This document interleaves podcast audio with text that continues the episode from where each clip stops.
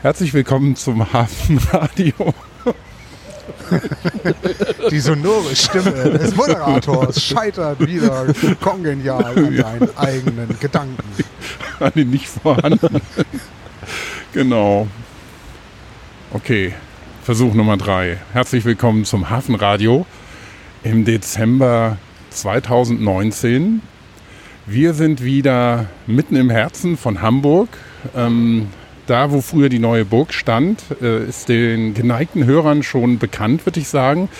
Wir waren nämlich schon mal hier zu Besuch im Jahr 2015, im Frühjahr 2015 und im Frühjahr 2017 zum letzten Mal mit einem Update. Das war, ähm, lass mich schauen, äh, Hafenradio Ausgabe Nummer 16. Also für alle, die das interessiert, können das gerne da nachhören. Mein Name ist Christoph Hafner. Mit dabei ist auch Michael wieder. Hallo, moin. Guten Morgen. Genau, es ist morgens mhm. und verregnet. Und natürlich dabei der, der hier auch was zu erzählen hat, nämlich Kai Suchowa. Hallo, moin. Schönen guten Morgen. So, die Stimme ist schon vielen bestimmt bekannt von den ersten beiden Folgen. Und wir wollen gar nicht wieder die, die ganze Geschichte hier aufrollen, sondern wirklich ein, ein weiteres Update geben. Wir sind wieder an einer anderen Stelle, eine andere Grabung und die hat erst vor kurzem begonnen, stimmt's? Genau, wir haben hier im November direkt mit den Ausgrabungen angefangen und zwar im Bereich der Straße Neue Burg. Das ist eine Straße, die von der Willy-Brandt-Straße abgeht und natürlich schon kennzeichnend ist für das, nach dem wir hier suchen, nämlich der neuen Burg. Wir sind hier ungefähr bei 6 Meter über normal Null. Und was direkt unter der Straße verborgen ist, sind die Reste des großen Brandes von 1842, die man auch schön sehen konnte. Die ganzen Häuser, die hier standen, sind vernichtet worden und dann hat man darüber eine Straße errichtet. Und das ist für mhm. uns natürlich der große Vorteil, denn wo eine Straße ist, sind keine Keller, sind keine Rohrleitungen, da ist alles heil geblieben. Und so sehen wir hier jetzt gerade die letzte Bebauung, die im Bereich der neuen Burg stand. Mhm. Ich, wenn ich hier so auf die Fläche gucke, dann sehe ich hellen Boden und dunkelbraunen Boden und dann sehe ich schwarzen Boden. Ist das, die, sind, ist das der Brandhorizont von 1842? Nee, das sind schon Fußböden und darüber Laufhorizonte aus den unterschiedlichen Jahrhunderten vor dem Bau der Gebäude, die wir hier sehen. Wir erfassen hier unter unserem Zelt die östliche Giebelwand der Bebauung und die jeweiligen Hauswände, der sogenannten Parzellengrenzen. Zudem konnten wir hier schon nachweisen, dass es in der Neuzeit einige Unterkellerungen gab. Das ist nicht untypisch für Hamburg. Dass der vordere Bereich des schönen Dielenhauses eben unterkellert war. Aber in den ungestörten Bereichen hinter der Unterkellerung, da haben wir mittelalterliche Befunde aus dem 15. Jahrhundert bereits gefunden. Und wir graben uns jetzt ungefähr noch sechs Meter tiefer, denn darunter ist der Wall der neuen Burg. Und das Besondere daran ist, dass es diesmal der Ostwall ist, den wir untersuchen. Wir haben das letzte Mal ja den Westwall untersucht und Erkenntnisse sammeln können. Und nun untersuchen wir das erste Mal den Ostwall. Den haben wir hier schon bei einigen Schürfungen erfasst und feststellen können, dass er viel, viel breiter ist, als bisher angenommen wurde. Mhm. Und ähm, dann könnte man zusammenfassen, schon ähm, alle drei Ausgrabungen, von denen wir jetzt berichtet haben, haben immer den Wall betroffen auch zu einem Teil. Also ihr habt immer das Glück gehabt oder war es Absicht, dass ihr, dass ihr immer den Wall auch ähm, mit drin hattet? Genau, es war überwiegend Glück, weil das ja um mhm. die Bauvorhaben geht, die irgendwelche Investoren planen. Hier jetzt bei der Grabung ist es, dass wir es geplant haben. Das ist eine Grabung, die der Hamburger Senat finanziert. Das heißt, hier wird gar nicht gebaut, sondern alles, was hier passiert, passiert nur für die archäologische Erkenntnis, also für das Geschichtsbewusstsein der Hamburger. Und tatsächlich wissen wir, dass wir hier auf dem Wall sind. Und wir wollten eben gucken, ob die Erkenntnisse, die wir aus dem Ostwall gewinnen konnten, sich auf den Westwall übertragen lassen. Mhm. Und das ist schon so. Wir haben ja am Westwall festgestellt, dass der rund 36 Meter breit ist, eben der breiteste Wall einer sächsischen Burganlage im 11. Jahrhundert. Und alle Erkenntnisse, die wir bisher hier sammeln konnten, sprechen auch dafür, dass der Ostwall genauso breit ist. Mhm. Weiß man denn, ähm, warum das so war? Die, der Durchmesser von der Burg war doch ähm, gar nicht so groß mit 160 Metern für die Zeit, schon mit die größte Burg. Aber ähm, warum waren das so massive Befestigungsanlagen dann? Also meine Hypothese ist, dass es sich gleichzeitig um so etwas wie einen Deich handelt. Man hat ja die Burg auf 30 Zentimeter über normal Null gebaut. Das heißt, regelmäßig kam das Elb- und Alsterwasser und es wäre in den Wall reingeschwappt Aber ein so ein massiver, breiter Wall von ungefähr 36 Meter Breite und 5 Meter Höhe hält das Wasser außen. Es ist also eine Burganlage, die gleichzeitig das Innere der Burganlage vor Überflutung schützen kann. Und da ist die Breite ähnlich wie bei einem ganz normalen Deich. Mhm. Und die Inner, der, der Innenbereich von der Burganlage war auch aufgeschüttet. Genau, Also war es war- ein bisschen wie eine Warft oder. Genau, also der Innenbereich war ein bisschen aufgeschüttet, der war einen Meter aufgeschüttet. Aber man hatte immer noch letztendlich einen fünf Meter hohen Wall. Später dann bei der Gründung Hamburgs, urkundlich im 12. Jahrhundert, eben 1188 mit der Gründungsurkunde von Barbarossa oder 1189 auch mit, der, mit dem Freibrief von Graf Adolf von Schaumburg an Virat von Beutzenburg.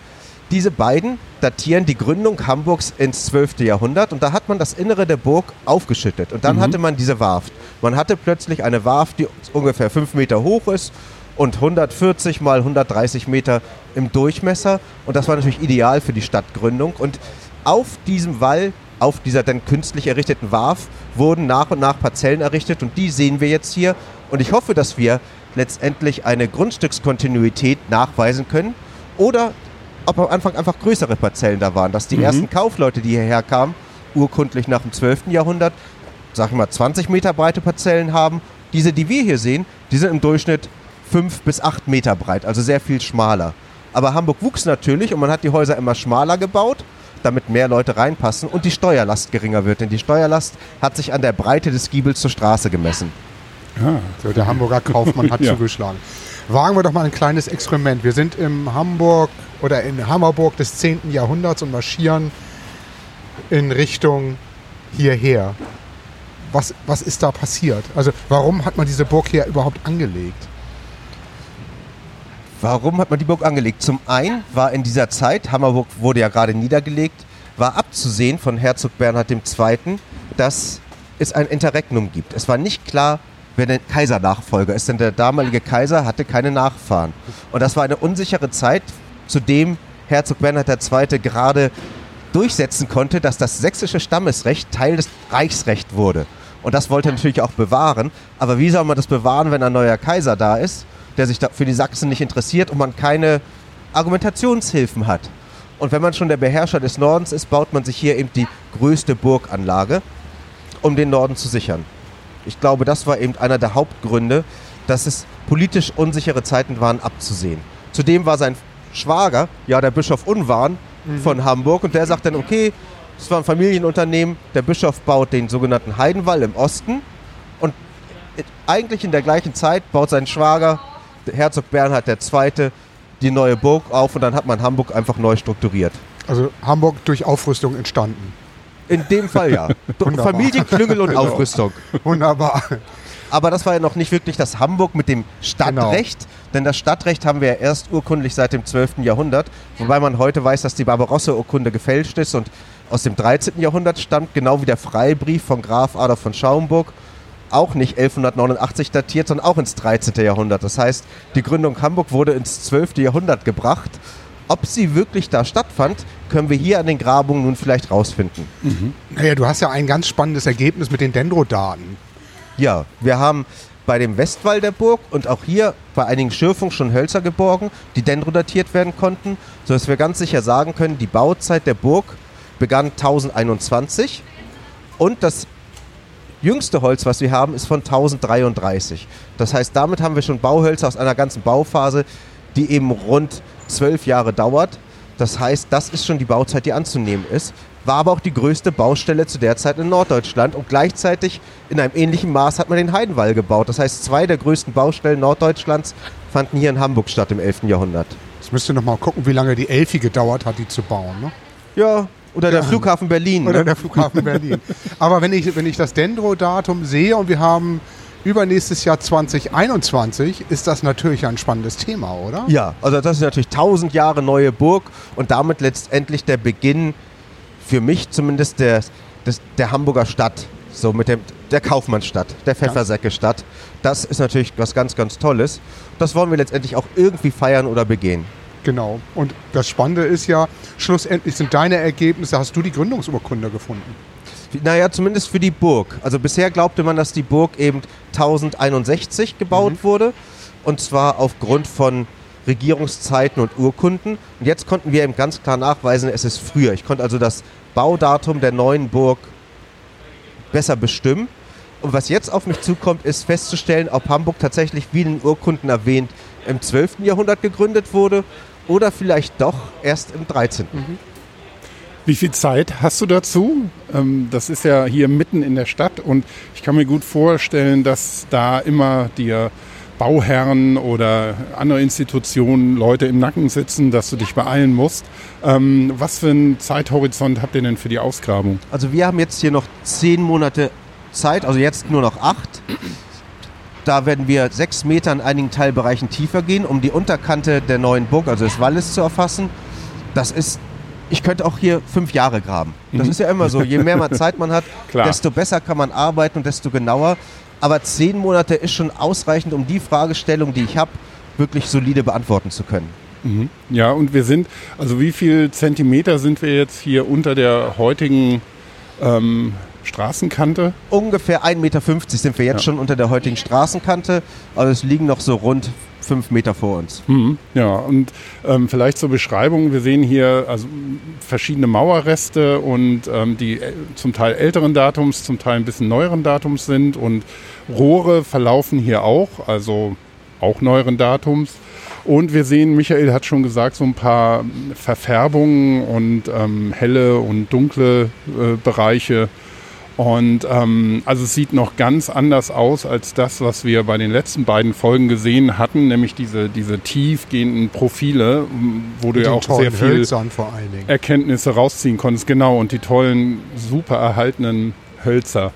Und ähm, ist hier jetzt bei dem, wo ihr jetzt seid, ähm, schon was grundsätzlich anders als bei den anderen beiden Ausgrabungen? Ja, also bei den anderen beiden Ausgrabungen war ja durch die Unterkellerung der Bauten des 19. oder 20. Jahrhunderts waren alle Siedlungsschichten zerstört und wir waren direkt im Bereich des Walles der neuen Burg. Und dadurch, dass hier keine Zerstörung stattfand, können wir die ganze Siedlungsgeschichte eben vom 11. Jahrhundert, Bau neuer Burg, dann die vielleicht sogar die Oberkante des Walles, ob da eine Palisade war oder so, können wir hier vielleicht erfassen. Vor allen Dingen dann aber das Aufschütten und das Gründen der Hamburger Stadt und dann die Siedlungsgenese vom 14. oder vom 13. Jahrhundert bis in das 19. können wir hier verfolgen. Deswegen se- wegen sehen wir hier eben die ganzen Fußböden. Wir sehen hier Feuerstellen, all das, was man mit Siedlungsarchäologie und mit dem Inneren von Häusern in Verbindung bringt. Mhm. Gab es auch ähm, Überreste von Zerstörungen aus dem Zweiten Weltkrieg, also dass die, die Straße oder irgendwas in Mitleidenschaft genommen wurde zur ähm, Orientierung? Wir stehen ja direkt ähm, östlich von der Nikolaikirche, die ja heute ein Mahnmal ist, die ja auch ganz stark zerstört wurde. Ähm, hat der Zweite Weltkrieg hier auch irgendwelche Hinterlassenschaften hinterlassen? Also die ältesten Luftbildaufnahmen direkt nach dem Krieg aus der Gegend hier zeigen, dass diese Straße eigentlich unzerstört war. Also hier ging keine Bombe runter, so der Straßenbereich war hier unzerstört. Die umliegenden Häuser waren stark getroffen und wurden überwiegend abgerissen. Aber tatsächlich hier in dem Bereich sind keine Spuren vom Zweiten Weltkrieg zu sehen. Das ist ja auch was extrem Seltenes in Hamburg, ne? dass wir hier wirklich eine Fläche haben, die im Grunde im 19, Ende des 19. Jahrhunderts versiegelt wurde, nach dem, Ja. nach dem großen Brand. Und darunter lächelt uns dann die, die gesamte Stadtgeschichte Hamburgs eigentlich an. Ne? Ja, und wir erfassen eben hier, das finde ich sehr spannend, die Giebelfront. Das heißt, Also, die Vorderseite der Häuser, Das hier ist die Giebelfront. Also genau da, Genau. Was sehen wir? Wir sehen so Mauerzüge, die aus verschiedenformatigen Ziegeln zu sehen sind. Da kommen wir gleich auch mal was zu sagen. Wir sehen große, ähm, große Ziegel, wir sehen kleinere Mhm. Ziegel, stark zerbrochen. Und natürlich, davor muss der Weg gelaufen sein. Wir können also, wenn wir Glück haben, die Höhe des mittelalterlichen Wegverlaufs feststellen oder auch des neuzeitlichen. Das ist auf dem Weg, was waren das für Wege denn im 17. oder 18. Jahrhundert? Waren die gepflastert? Waren die mit Holzbohlen ausgelegt? Das sind alles Fragestellungen, die wir hier wahrscheinlich beantworten können. Das heißt, wir stehen hier möglicherweise auf dem Weg. Genau, wir stehen hier, wo letztendlich, sag ich mal, vor rund 600 Jahren Leute längs gegangen sind, Wasser verkauft wurde. Wir finden hier auch den typischen Müll, der typisch ist für Hamburg. Ganz viele Austerschalen, Miesmuscheln. Wir sind eben eine Seefahrerstadt. Ja. Und direkt hinter Michael sehen wir so ein paar Platten oder sowas. Ähm, sehen, die sehen aus wie Gehwegplatten. eigentlich wie, wie moderne. Was, wa- was ist das? Das sind Fußbodenplatten aus Sandstein, aus dem Weserbergland. Das ist roter Sandstein. Die sind 50 mal 50 Zentimeter groß und einer der Kellerräume hier, der war die, damit ausgelegt. Dann gab es einen daneben Kellerraum, der war einfach nur gepflastert. Man hat also damals auch schon wahrscheinlich funktional unterschieden, was man wo lagern möchte und dementsprechend den Kellerboden gebaut.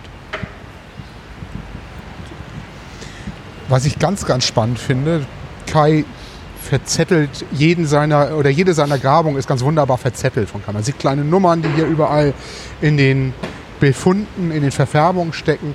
Und dann sehen wir an den Holzwänden drüben sehen wir große DIN A4-Bögen, da steht Schnitt 4, Schnitt 5 und darunter stehen immer Namen.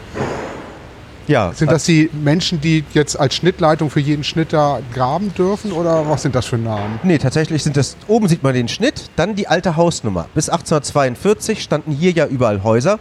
Wir haben also die alten Hausnummern. Und aus den Hamburger Adressbüchern, die man übrigens bei der Stabi online sich angucken kann, kann man sehen, wer in diesen Häusern wohnte. So wissen wir, dass in Hausnummer 59 1842 die Familie Jürgensen wohnte. Nebenan die Familie Rossi, daneben die Familie Cornelius. Und wenn wir jetzt also Funde haben aus dem Zeithorizont 19. Jahrhundert, die wir hier auch hatten, dann kann man sagen, Mann, hier hat Rossi diese Münze verloren. Es ist also zuordnetbar und diese Adressbücher gehen gut lesbar zurück bis ins 18. Jahrhundert. Man kann also immer verfolgen, welche Familie hier wohnte.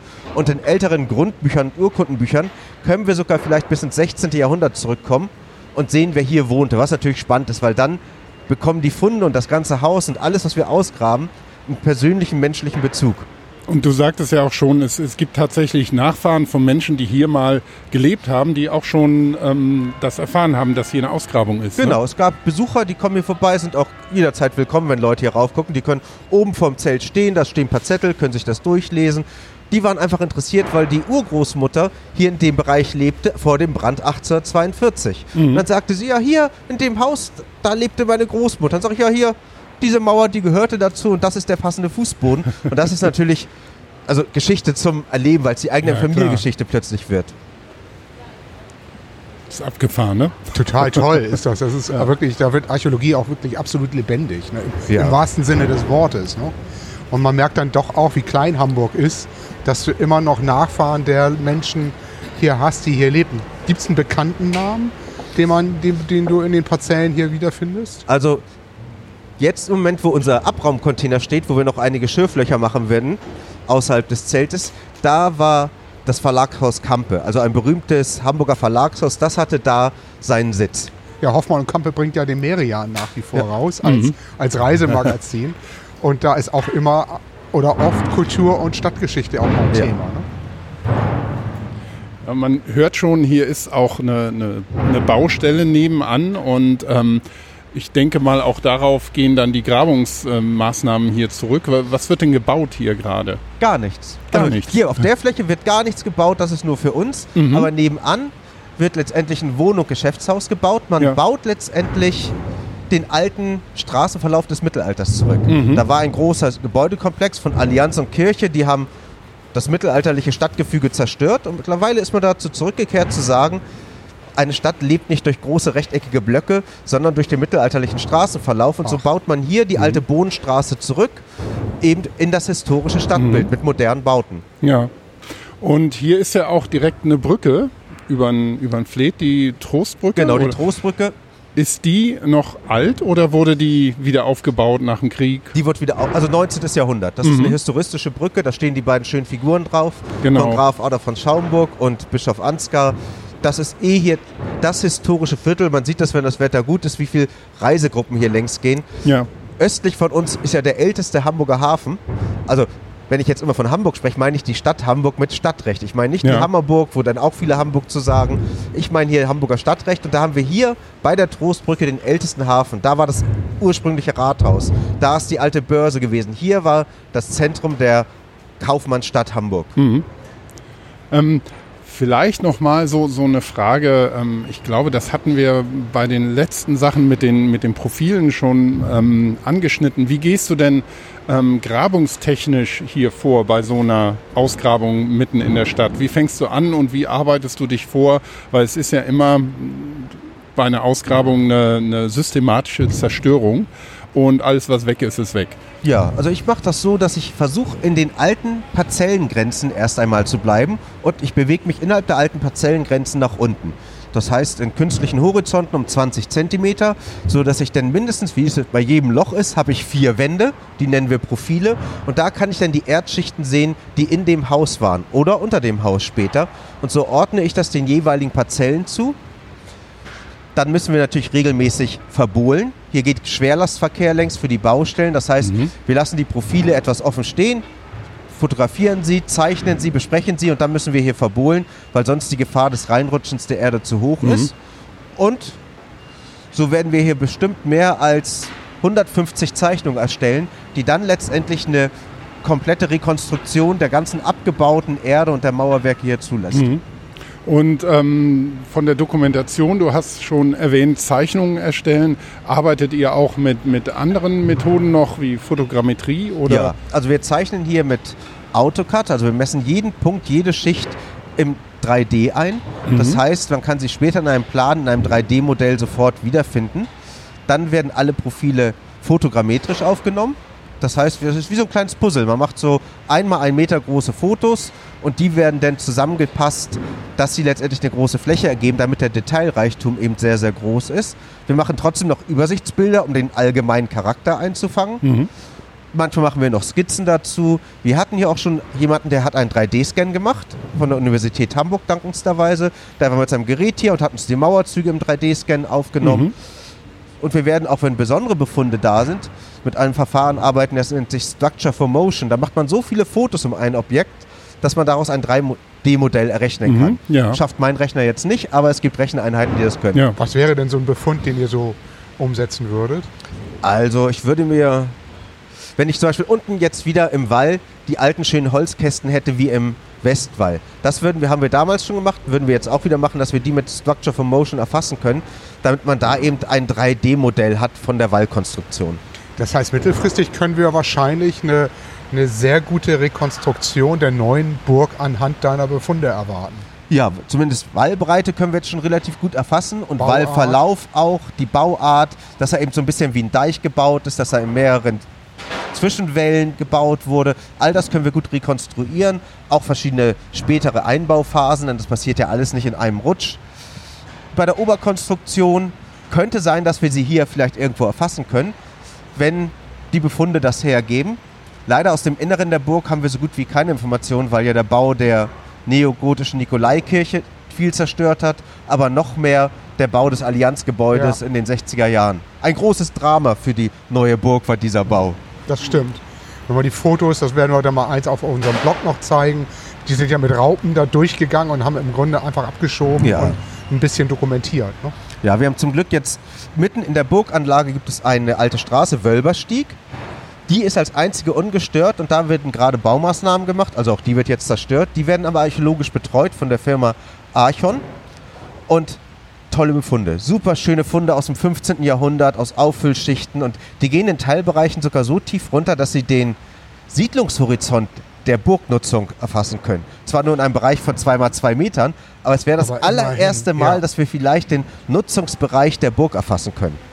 Weil, weil das Drama für mich als Sammlungsleiter des Archäologischen Museums ist ja, wir haben ja kaum Funde aus oder von der neuen Burg. Ne? Ja, also es wurde bei den Grabungen in den 50er Jahren, also kurz nach dem Krieg, wurde im Bereich der Willy-Brandt-Straße ein Schnitt angelegt. Da gibt es einige Funde von Pingsdorfer Keramik, das ist eine Keramikart, die ist typisch fürs 11. Jahrhundert, und eine Feuerstelle. Das war wahrscheinlich wie so eine Baustellen-Feuerküche, wo man dann unterwegs was gegessen hat. Das hat man da gefunden. Auf meinen ganzen anderen Grabungen sonst habe ich zwei Scherben aus dem Wall. Genau. Vielleicht haben wir hier, weil die Fläche größer ist, mehr Glück, dass man eben das findet, was auch jeder heutzutage auf dem Bau verliert. Mal ein Handschuh, mal überhaupt eine Schuhsohle oder so. Oder jemand hat sein Werkzeug mal liegen lassen und das wird mit eingebaut. All das kann sein, ist aber bisher echt wenig gewesen. Ein Drama. Ja, Ein Drama. was Funde angeht, haben wir hier zwar leider aus den Auffüllschichten des 19. Jahrhunderts, aber hier, wir haben hier eine Bernsteinperle gefunden, die größte, die ich je gefunden habe, mit ungefähr 4 cm Durchmesser und durchbohrt. Richtig schöner roter Bernstein. Und wir haben jetzt als Geschichte interessant, als Objekt nicht so. Das Mundstück einer Reservistenpfeife aus Bagalit, wahrscheinlich mit Wilhelm I. drauf. Das sind dann so kleine Anekdoten. Aber ich hoffe eigentlich auf spannendere Funde in tieferen Schichten. Wer hat denn hier so gewohnt? Wir haben schon die Namen gehört, Jürgensen oder Rossi. Ähm, war das hier ein, ein, Viertel, wo eher wohlhabende Menschen gelebt haben oder Handwerker oder was ein Armenviertel? Weiß man ein bisschen was über die, die Gesellschaftsstruktur? Also ich glaube, der Engländer würde sagen Upper Middle Class. Es war nicht so, es waren nicht so die richtig Reichen, die hier gewohnt haben. Es waren auf gar keinen Fall arme Leute. Es war eben ja, es könnten jetzt so Leute Gediegen. sein wie heutige gediegene Leute wie Museumsdirektoren oder Sammlungsleiter vielleicht. Nee, die Gerade so noch. die wohnen woanders. War schon attraktive Stadtlage. Ja, war eine attraktive Stadtlage, auf alle Fälle. Ja, von Anfang an? War das von Anfang an gediegene Mittelschicht oder? Nee, am Anfang, nee, eben. als jetzt, also hier war ja die Burg, man hat den Innenraum zugeschüttet, hatte dann diese große Warft hier und dann hat ja Wierat von Beutzenburg 50 Kaufleute hierher bekommen und hat seinem Lehnsherrn Angebot gemacht. Mit diesen 50 Kaufleuten baue ich dir eine Stadt und du musst keinen Pfennig dazu bezahlen. Das Einzige, was sie dafür haben wollten, war das lübsche Stadtrecht. dazu gehörte eben das Marktrecht, das freie Vererben und so. Und der Graf Adolf von Schaumburg hat gesagt, ja okay, kriegt ihr. Und dann haben sie hier die Stadt gebaut. Aber wer kommt denn schon von irgendwo weg, hat so viel Geld, dass er ein bisschen was investieren kann also der Kölner Klüngel geht nicht aus Köln weg und geht nach Hamburg. Das sind Leute, die ein bisschen Startkapital haben, aber noch die Initiative, den Mut vor allen Dingen auch aus ihrer Heimat wegzugehen und hier etwas Neues zu bauen. Mhm. Letztendlich Fremde, die hierher kamen, um mit Fleiß und Initiative etwas Neues zu schaffen. Ja, genau. Aber das ist ja bei Hamburg sowieso ein Leitthema, dass ähm, aus Holland viele hier hinkamen oder Hugenotten auch eine ganz große Rolle spielen und eigentlich bis heute Migration tatsächlich so eine Triebfeder für Hamburg auch ist, ne? Ja, auf alle Fälle. Also auch der ganze Raum um die Elbe rum, das Trockenlegen und das Schaffen da des Marschenbodens, wo heute Leute drauf wohnen, das waren Holländer. Denn mhm. die Holländer konnten schon immer die dem Meer das. gut Land abgewinnen. Das war hier nicht so nötig. Man hat sich also die Leute geholt, die das können und die sind hier geblieben. So, also bisher, finde ich, hat jetzt der Zuwachs an Fremden in Hamburg noch nicht geschadet. Ja, ja, und man findet es ja auch in den Namen dann wieder. Ja. Ich dachte mir gerade, Rossi, ich muss da die ganze Zeit an Herr Rossi sucht das Glück denken. Wir, wir Für alle die, die jüngeren Zuhörer, eine, eine ähm, italienische ähm, Zeichentrick-Comic-Serie aus den 70ern, 80ern so. 60er, 70er. 60er, 70er, okay, ja. 60er, 70er. Herr Rossi sucht das Glück. Ähm, aber ist ja ein italienischer Name, also ja. bestimmt auch ähm, eine Verbindung nach Italien oder? Ja, wir haben hier ganz hinten in der Nummer 57 wohnte Leblanc. Ja. Also ah. irgendwie klingt da auch haben wir vielleicht die Hugenotten ja. dann vertreten oder. Gut. Und auch hier werden wir hier nebenan das Leitz-Gebäude der Leitz-Reederei und auch Herr Leitz, der allererste Gründer der Reederei, war eigentlich Handwerker, hatte nichts Ach. mit Schifffahrt zu tun. Dann ist er Hutmacher geworden. Als mhm. Hutmacher mhm. ist er wohlhabend geworden und dann erst hat er eine Reederei gegründet und wurde sehr schnell sehr, sehr reich. Aber hat natürlich gegen den alteingesessenen Hamburger Adel, war das ein Neureicher und so ist er auch aufgetreten in mhm. den ganzen Ratssitzungen und so. Das war ein poltriger, aber gerader Mann, der letztendlich das dann ein bisschen aufgemischt hat. Ja. Und das Gebäude lohnt sich auch mal anzuschauen. Ich war gerade mal drin, bevor ich hier hingekommen bin. Ähm, es, da gibt es noch einen alten Paternoster, die gibt es ja auch immer weniger. Und ein tolles Treppenhaus. Ein, ein, muss Michael ähm, gleich auch noch mal reingucken. Also ein, ein tolles, tolles Gebäude. Ja, das Gebäude ist toll und die Leute, die in der Leitreederei arbeiten, die sind auch sehr, sehr hilfsbereit gewesen. Die haben uns am Anfang hier sehr unterstützt und an sich was über die Schifffahrtsgeschichte da rauszukriegen. Da stehen überall See, also Schiffsmodelle mhm. und sind, sind eben traditionsbewusste Hamburger Unternehmen und das merkt man denen ja. auch an. Ja, und das, den Eindruck hat man direkt, wenn man das Gebäude betritt. Also ist echt, echt toll. Erzähl mal, mit was für einer Mannschaft hier bist. Das haben wir, glaube ich, die letzten Folgen immer vergessen, aber mhm. so eine Grabung lebt ja vom Team. Und ja, letztendlich. Also ich habe sechs Grabungsarbeiter. Davon sind zwei schon seit vielen Jahren arbeiten die mit mir zusammen. Das sind super gute Mitarbeiter, die vorher nicht in der Archäologie gearbeitet haben. Und einer ist mittlerweile ein totaler Glasexpert für mittelalterliches und neuzeitliches Glas. Der kann so manchen Archäologen in die Tasche stecken. Und jetzt beginnt er sich für Steinzeug zu interessieren. Und alle Bücher, die ich kaufe über Steinzeug, kaufe ich mal zwei, weil wir uns beide in diesem Bereich weiterbilden. Der andere kennt sich super gut mit Militaria aus. Der kennt einen Knopf und sagt, ja, das ist die napoleonische Einheit, so und so und so und so. Und das ist, die Leute sind mit Begeisterung hier. Die Leute, die nicht begeistert sind, bleiben eigentlich auch nicht lange, weil denen ist dann die Arbeit zu feucht und zu anstrengend. Ja, es Ab- ist auch kalt jetzt, ne? es ist demnächst. kalt. So, ich muss ein bisschen sparen, deswegen gibt es auch keine Heizung. Heizung gibt es erst, wenn der Boden gefriert, nicht wenn die Menschen frieren. Dann habe ich zwei Was für ein Dokumentatoren. Ausbeuter, oder? Ach, noch geht's hier, noch Äh, geht's. Lange Unterhose, zwei Hosen drüber, das geht alles. Dicke Wollsocken. Ja. Wir haben zwei Dokumentatorinnen, die messen eben mit dem Tachymeter alle Befunde hier ein. Dann habe ich einen sehr, sehr guten Grabungstechniker, Martin Eckert, der das hier alles super gut leitet. Ist selber klassischer Archäologe, Unterwasserarchäologe. Und tatsächlich ist das bei uns so, wir bilden Team. So, wir besprechen alles Mögliche. Jeder meiner Mitarbeiter bringt sich irgendwie ein, wenn der eine Idee hat zu Befunden oder Funden, dann denken wir gemeinsam drüber nach. Ich habe versucht, die Hierarchie so flach wie möglich zu halten, sodass jeder die Fähigkeiten, die er besitzt, optimal einbringen kann. Und dadurch ist es auch so spaßig. Wir haben, abgesehen von den tollen wissenschaftlichen Erkenntnissen, auch immer Freude und Spaß hier zu arbeiten. Und das ist für mich und meine Leute die Hauptsache. Gut, das ist auch ein schönes Schlusswort. Ähm, ich glaube, auch ohne ein gutes Team kommt man hier nicht weit, auch in zehn Monaten nicht. Ähm, Kai, vielen, vielen Dank, dass du dir nochmal die Zeit genommen hast für uns hier. Und ähm, wenn wir dürfen, kommen wir gerne nochmal wieder wird in ein paar Monaten. nicht das letzte Mal weil sein. ähm, jetzt stehen wir noch drauf, aber dann ist da bestimmt viel weg und viel neue Erkenntnis Genau, und ich sag mal so, in drei, vier Monaten sind wir auf dem Wall und dann ist natürlich spannend. So, Ja. Dann kann man hier oben die Befunde der Neuzeit sehen, dann die mittelalterlichen Befunde und ganz unten dann gleichzeitig die Befunde des Frühmittelalters und den Bau der neuen Burg. Cool. Und wir kommen wieder im Frühling und schauen uns das alles an. Ich freue mich drauf. Ich mich auch. Tschüss. Tschüss.